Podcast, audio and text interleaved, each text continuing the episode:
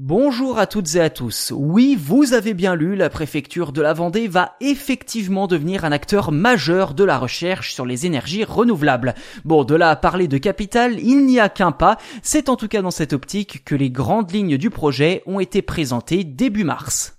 Ce pôle devrait prendre racine sur l'ancien site Michelin et accueillir des entreprises ainsi que des centres de formation. Fermés depuis octobre 2019, les 20 hectares de terrain sur lesquels ont été construits six bâtiments sont toujours propriété du fabricant de pneus. Et d'ici une dizaine d'années, ce pôle dédié aux énergies renouvelables devrait accueillir entre 20 et 30 entreprises et créer entre 500 et 1000 emplois.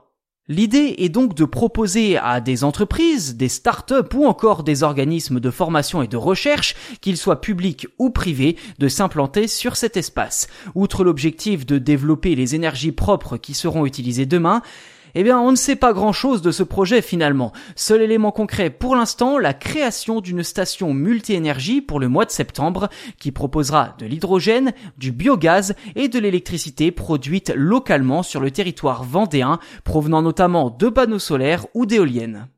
Voilà pour cet épisode consacré à La Roche-sur-Yon, future capitale des énergies renouvelables. Un épisode un peu plus court, certes, mais ne vous en faites pas, nous aurons l'occasion de revenir plus en détail dans de futurs épisodes dès que le projet aura avancé.